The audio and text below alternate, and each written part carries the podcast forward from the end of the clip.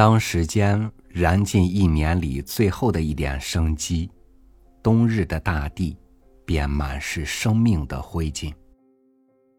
但此时我常常更加的心潮澎湃，因为我仿佛看见了废墟下掩埋的辉煌，也看见了有一种力量冲破废墟后，生发出一个生机蓬勃的崭新世界。与您分享宗璞的文章《废墟的召唤》。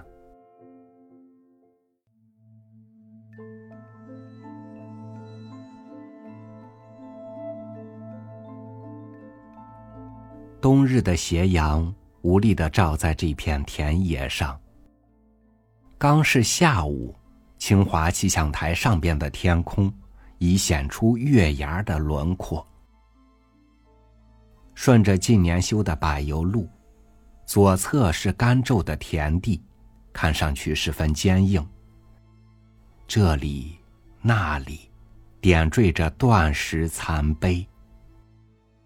右侧在夏天是一带荷塘，现在也只剩下冬日的凄凉。转过布满枯树的小山，那一大片废墟呈现在眼底时。我总有一种奇怪的感觉，好像历史忽然倒退到了古希腊罗马时代，而在乱石衰草中间，仿佛该有着妲己、褒姒的窈窕身影，若隐若现，迷离扑朔。因为中国社会出奇的稳定性，几千年来的传统，一直到那拉氏，还不终止。这一带废墟是圆明园中长春园的一部分。从东到西，有圆形的台、长方形的冠、已看不出形状的堂和小门的方形的亭基。原来都是西式建筑，故俗称西洋楼。在莽苍苍的原野上，这一组建筑遗迹。宛如一列正在覆没的船只，而那丛生的荒草，便是海藻杂陈的乱石，便是这荒野的海洋中的一簇簇泡沫了。三十多年前，初来这里，曾想，下次来时，它该下沉了吧？它该让出地方。好建设新的一切，但是每次再来，它还是停泊在原野上。远迎观的断石柱在灰蓝的天空下依然寂寞的站着，显得四周那样空荡荡，那样无依无靠。大水法的拱形石门依然卷着波涛。观水法的石屏上，依然陈列着兵器甲胄。那雕镂还是那样清晰，那样有力。但石波不兴，雕兵永驻。这蒙受了奇耻大辱的废墟，只管悠闲的、若无其事的停泊着。时间在这里。如石刻一般，停滞了，凝固了。建筑家说：“建筑是凝固的音乐。”建筑的遗迹又是什么呢？凝固了的历史吗？看那海晏堂前的石室，像一个近似半圆形的容器。年轻时曾和几个朋友坐在里面照相。现在石碗依旧，我当然懒得爬上去了，但是我却欣然，因为我的变化，无非是自然规律之功罢了。我毕竟没有凝固。对着这一段凝固的历史。我只有怅然凝望。大水法和观水法之间的大片空地，原来是两座大喷泉。想那水姿之美，已到了标准境界，所以以法为名。西行可见一座高大的废墟，上大下小，像是只剩了一截的倒置的金字塔。敲立塔下，觉得人是那样渺小，天地是这样广阔，历史是这样悠久。路旁的大石龟仍然无表情的蹲伏着。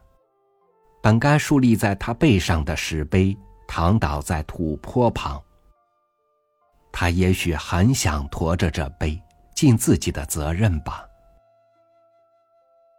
风，在路另侧的小树林中呼啸，忽高忽低，如泣如诉，仿佛从废墟上飘来了“流，流”的声音。我诧异的回转身去看了，暮色四合，与外观的石块白得分明，几座大石叠在一起，露出一个空隙，像要对我开口讲话，告诉我这里经历的逐天的巨火吗？告诉我时间在这里该怎样衡量吗？还是告诉我你的向往？你的期待，风又从废墟上吹过，依然发出流流的声音。我忽然醒悟了，他是在召唤，召唤人们留下来，改造这凝固的历史。废墟，不愿永久停泊。然而我没有为这斗争过吗？便在这大龟旁，我们几个人曾怎样热烈的争辩呢？那时的我是何等慷慨激昂，是何等的满怀热忱。但是走的只管走了。和人类比较起来，个人的一生是小得多的概念了。而我们呢？我们的经历自不必提起了。我却愿无愧于这小得多的概念。楚国早已是湖北省，但楚辞的光辉不是永远充塞于天地之间吗？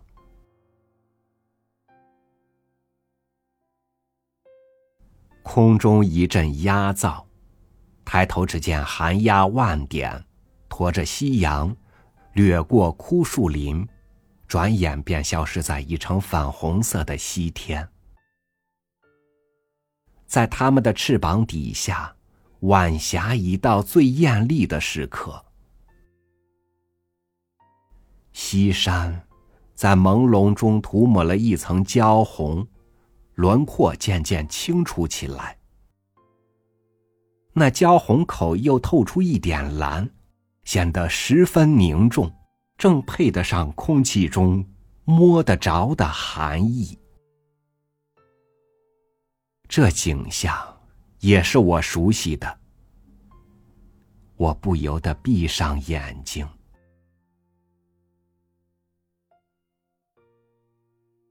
断节残碑都付与苍烟落照。身旁的年轻人在自言自语。时隔三十余年，我又在和年轻人辩论了。我不怪他们，怎能怪他们呢？我嗫嚅着，很不理直气壮。留下来吧，就因为是废墟，需要每一个你呀。匹夫有责。年轻人是敏锐的，他清楚的说出我嗫嚅着的话。但是怎样尽每一个我的责任？怎样使环境允许每一个我尽责任？他微笑着，笑容介于冷和苦之间。我忽然理直气壮起来。那怎样？不就是内容吗？他不答，他也停了说话。只看那瞬息万变的落照，以礼行来，已到水边。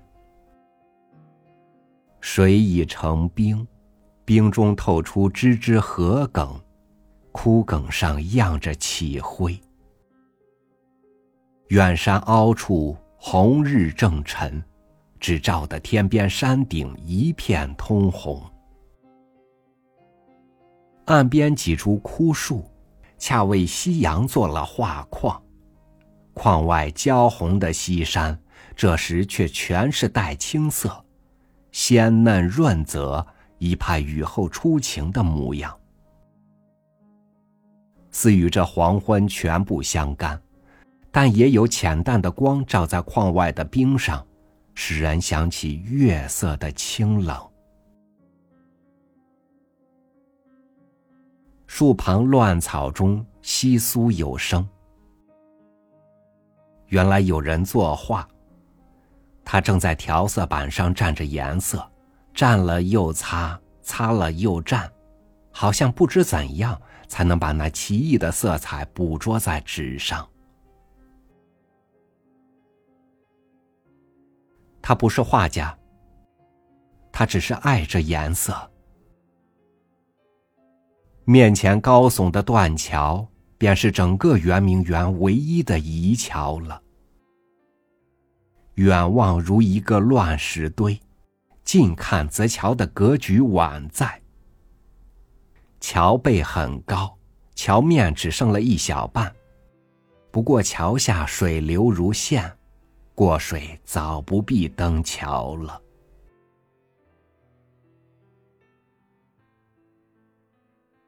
我也许可以想一想，想一想这废墟的召唤。年轻人忽然微笑说：“那笑容，仍然介于冷和苦之间。”我们仍望着落照，通红的火球消失了，剩下的远山显出一层层深浅不同的紫色。浓处如酒，淡处如梦。那不浓不淡处，使我想起春日的紫藤萝。这铺天的霞景，需要多少个藤萝花瓣呢？仿佛听得说要修复圆明桥了。我想。能不能留下一部分废墟呢？最好是远营观一带，或只是这座桥，也可以的。为了什么呢？为了平掉这段凝固的历史，为了记住废墟的召唤。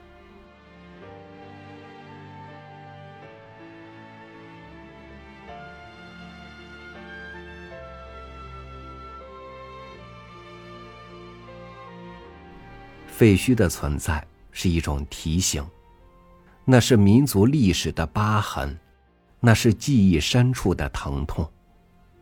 改变，就是从不忘记疼痛开始的。在废墟的召唤下，创造的力量得以觉醒，腐朽化为神奇，古老的文明将重新迎来繁盛。感谢您收听我的分享，我是朝雨，每天和您一起读书。